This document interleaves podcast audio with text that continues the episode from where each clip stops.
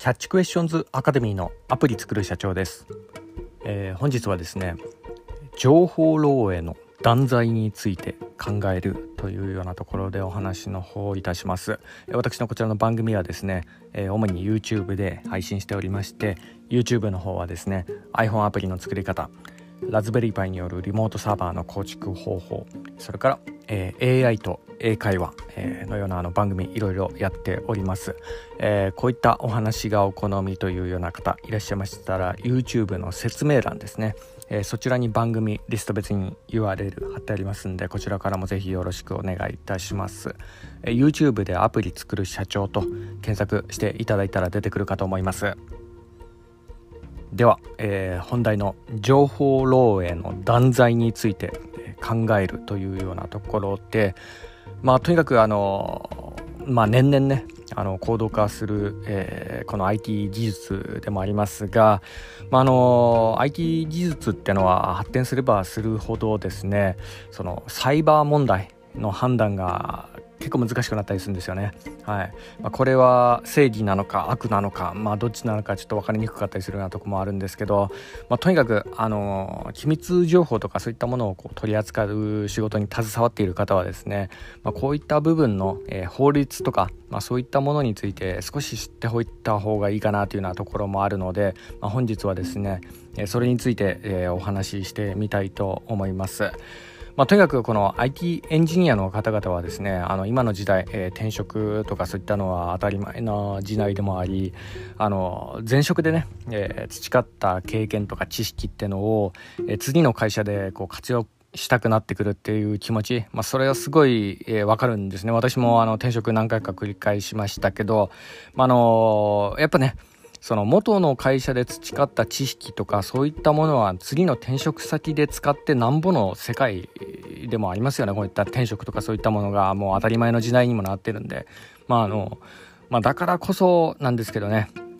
あのまあ、このことはちょっとよく考えてた方がいいかなっていうような、まあ、ところでもあるんですよね。まあ、そもそもあの一社員がねその培ったノウハウとかそういったものを、え次の会社で使うなっていう方が無理なぐらいな、まあ、そういうようなところはありますよね特に IT エンジニアであればなんですけど、まあ、あの持ち出すのを防ぐっていうのは、まあ、あの事実上やっぱ不可能に近いところもあるんですよね。まあ、あのデータとして持ち出さなくともですねその社員の頭の中にこう記憶として残ってたりするようなとこがあるんで、まあ、だから、まあ、そういったところをちょっと考えてると、まあ、あのこの法律次の会社で使っちゃいけないよみたいなそういうような法律を作ること自体がねあんまちょっと無意味なようなえそんなようなあの感じもするところはあるんですが。まあ、とにかくこの、まあ、とはいえね、こういったあの法律でこう縛り付けるっていうのは、あんまりこの世の中良くないというか、あのこういうので法律で縛り付けて損害損害賠償とか請求するよみたいなそういうような脅しこれ長い目で見るとですね、まあ、なんかその日本人に転職するなって言ってるのと同じような、まあ、そんなような法律に聞こえてしまうようなとこもあるんですよね。はい。まあ、あの、これでこう縛り付けちゃうのは、その日本の経済の発展の足かせにもなんじゃないかなっていうふうにこう思うようなところもあります。まあ、とにかくその今の時代ね終身雇用とかそういったものが保障できる世の中にはなってきたんであのやっぱ前職でこう培った知識とかノウハウとかそういったものを全く使えなくなるようなそういうような法律がまあ、あの世の中にこうできてしまうんであったらですね、まあ、本当こう日本人が転職できないような、まあ、そういうようなあの時代っていうかあのそういうようなあの、まあ、終身雇用とかそういったところの保障をしっかりするような仕組みをこう作らないといけないんじゃないかなというふうに思ったりもします、はい。まあ、あの、そうでなければね、あの、まあ、未経験というか、あの、経験を活用できぬおっさんよりも、やっぱその新卒の若者の方がいいよねっていうようなこの流れになるので、まあ、あのまあ、日本の企業にとっても良くないのかなって、まあ、そんなような感じもするところがあるんですよね。はい。まあ、とはいえね、あの、ある程度の線引きは必要なところもあるので、まあ、ここの部分の判断ですよね。まあ、こういったところを、え見極めるっていうのも、まあ、必要なところも、えー、まあ、あるのが、まあ、あの、実情ではあります。で、えー、まあ、あの、そういうね、まあ、特に日本はそうだと思うんですけどね、こういうお堅い法律のもとね、これからじゃあ IT エンジニアはどういうふうにこう、時代を生き抜いていったらいいのかっていうようなところにもなってくるんですが、あの、まあ、今の時代ね、えー、まあ、今の時代なら、うん、だからこそですかね、あのある程度のね、え法律線引きっていうのを知っておかないと、え前職から思わぬことで訴えられてしまう可能性もあるんですね。で、まあ、このことについてですね、えー、少し深掘りして、えー、これからちょっとお話しいたします。で、まあ、これはですね、あのまあ、私自身もですね、あのちょっとね、機密情報とかそういったものを扱うような身でもあるので、えー、なので、まあ、私自身のこの勉強にも行っているっていうようなところでもあるんですが、まあ、あのとにかくこの、うん、IT 技術っていうのはですねあの、まあ、どういうふうにこの、まあ、その情報漏洩が行われてしまうと、うん、どういうふうにこう裁かれるのかっていうのはあの一応その法律の知識以上にですね経験論として知っておいた方がいいんじゃないかなというふうに、えー、まああのまあ素人ながらね一つちょっと思ったようなとこがあります。というのもあの IT エンジニアでエンジニアの知識が高い人ほどあの法律の知識が疎かったりするしまたその逆として、えー、IT の知識があのまあえー、あ法律の知識が長けてくる長けてる人はその IT の知識が苦手みたいな感じでこの水と油のようなあの関係でもあるんですよね。まあ、あの IT の知識と法律の知識って反比例するような、まあ、両方できる人ってそうそういないんじゃないかなというふうに思うようなところもあります。私もですね、えー、法律苦手なんですけどね。うん。まあ、ただ、あのー、まあ、先ほども言いましたがあのそういうような苦手な人はじゃあどういうふうにこう法律勉強したらいいのかっていうようなところなんですけどそのケースバイケースでそのどういう事件がどういうふうに裁かれたかっていうようなもう実例を先に勉強した方がいいんじゃないかなというような、まあ、そういうようなあの結論にこう至りました、まあ、あのだからこそなんですけど、ね、本日ちょっとお話ししたいのはあの法律のガチガチあの専門用語とかそういったものをこうお伝えするっていうよりか、まあ、昔こういうような事件があってまあ、こういうような事例では、えー、まあ、こういうような人がどれぐらいこう裁か、えー、どれくらいの規模の額で裁かれましたみたいなそういうようなところを一つですね有名なお話をもとにちょっとお話ししてみたいと思います。はいでこれはあのインターネットとかでもこう検索すればこう出てくると思うんですがあの実名をちょっと伏せるとしまして、ま、あのとあるねあの有名なあの携帯電話会社の社員がですね、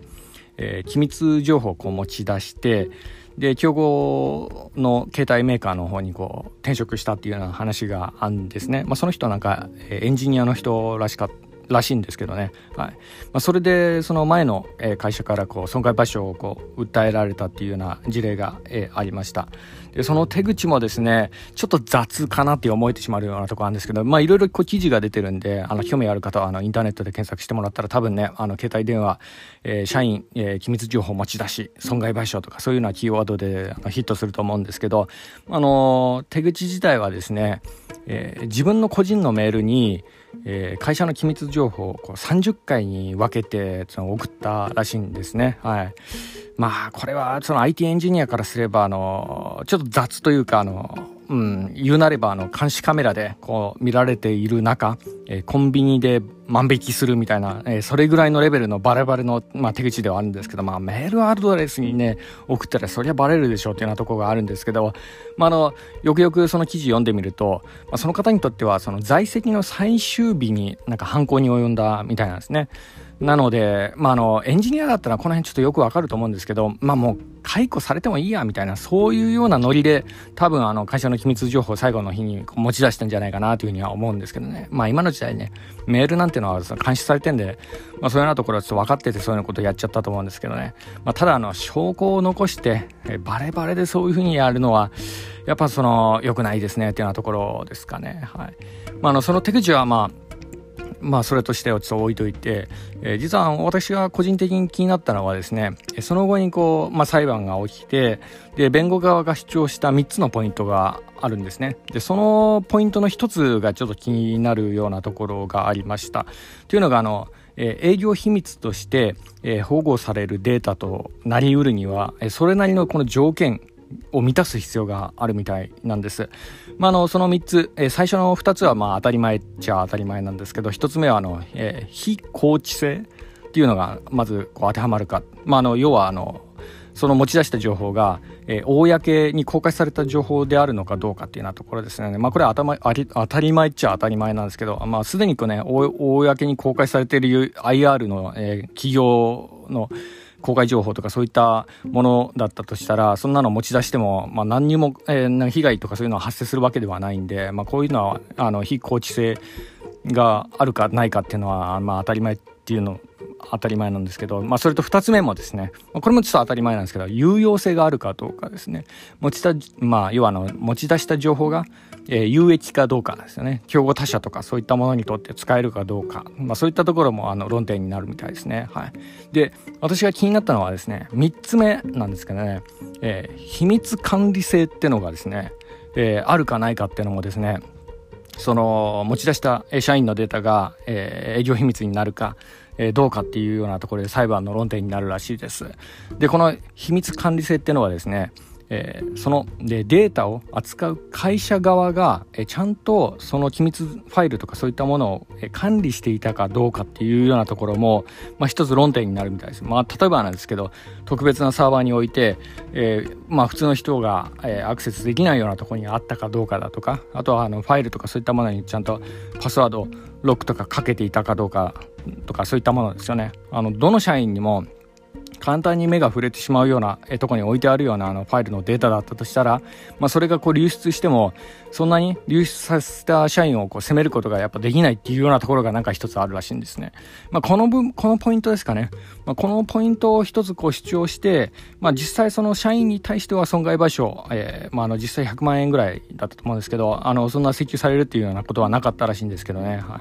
まあ、こういったところが、あの、論点になってくんだなというような感じで、ちょっと記事をちょっと読んでた、えー、次第でもあります。まあ、もっともね、あの、そういったあの、顧客情報とか機密情報とかそういったものをこうずさんな形で管理していたんだとしたら、まあ、それがこうね、えー、まあ、それで訴訟を起こすとか、まあ、そういうような話になった場合、あの、会社側がむしろ世間から訴えられてしまうようなこともあるんでね、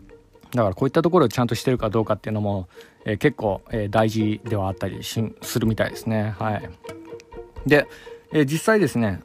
その損害賠償の請求の仕方も、えー、もう一つ、まあ、ちょっと興味深いところもあったんですけど実際あの先ほども言いました社員に対しては、え、損害賠償100万円なのに対して、えーまあ、もう一つねその会社はあの訴訟を起こしたものとしてその前職の会社がその社員の転職先の会社に対してえー、10億円の損害賠償を起こしてるっていうようなこともなんかやってるみたいですね。10億円ですよ、これ。はい。まあ、あの100万円に対して10億円なんで全然規模が違う、まあ、あの払えるからそのぐらい請求してやれっていうようなあのもんだと思うんですけど、まあ、これはですね、まあ、一つ、えまあ、抑止力としてのパフォーマンスなのかなっていうような感じもしますかね。はいで一つはですねあのその社員が持ち出した情報を勝手に使うなよ的な、まあ、そういうようなパフォーマンスの意味も含めて10億円の損害賠償のあの請求で脅しをかけてるんだと思うんですけど、まあ、これはですねあともう一つやっぱり怖いのがですねあの転職した社員に対してもですねあの結構まあちょっと恐ろしいパフォーマンスかなっていうか、まあ、こっちの方がちょっともしかしたら実際に100万円請求されるより怖いかもしれないですかねっていうかその転職した社員やっぱねそういうのは10億円の会社に対しての損害賠償を求められているっていうような状況ではもうやっぱこう肩身が狭くなるっていうかもうそこではやっぱちょっと働けなくなっちゃうかなっていうような感じですよね。まあ、あのそんなことされてあのやっぱその元の前の会社はあのの主張としてはその転職先の会社もその社員とグルーになって情報を持ち出したんじゃないかっていうようなところをこう論点に主張してやってきたらしいんですよね。で、まあ、それに対してあの転職先の会社側からしてはですねそんなのは全く無関係で捜査にはあの全力で協力しますみたいな感じで公式コメントを出したらしいんですけど、まあ、とにかくまあ、そういうことされたらですねあのお金の問題以上に、えー、その部署のそのポジションではですね、まあ、その社員はやっぱちょっと働けなくなっちゃうかなというような、えー、そういうような、えー、感じでもありますよね。はいまあ、なのでやっぱその、うんまあ、日本人ならではいやこれ世界でもそうなのかもしれないですけど裏切り者に対するこの制裁っていうのはやっぱ本当にこう厳しいものではありますかね。はいまあ、あの私の好きなあの三国志をちょっと連想してしまうようなところもあるんですけど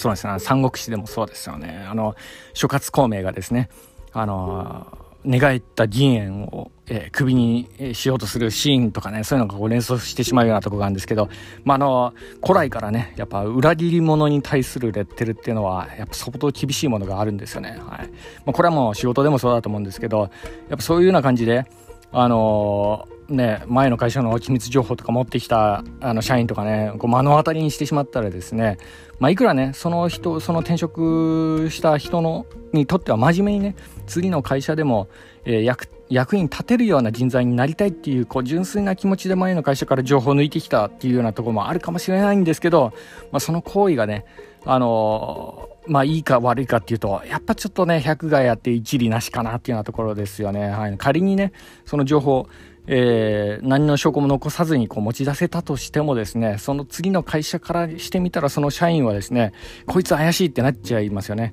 こいつうちの会社でも裏切るかもしれんみたいな、そういうようなことで心象が傷つく、えー、ことの方が多分大きいと思うんで、まあ、こういうのはね、たとえ前の会社から持ち出せたとしてもですね、そういうような情報を次の会社でひけらかしてはいけませんねっていうようなところですよね。そんなことしたら、あの、サラリーマン人生、あの、結構積むかもしれないですのでね、はい。まなので、その情報漏洩の、えー、まあ、この、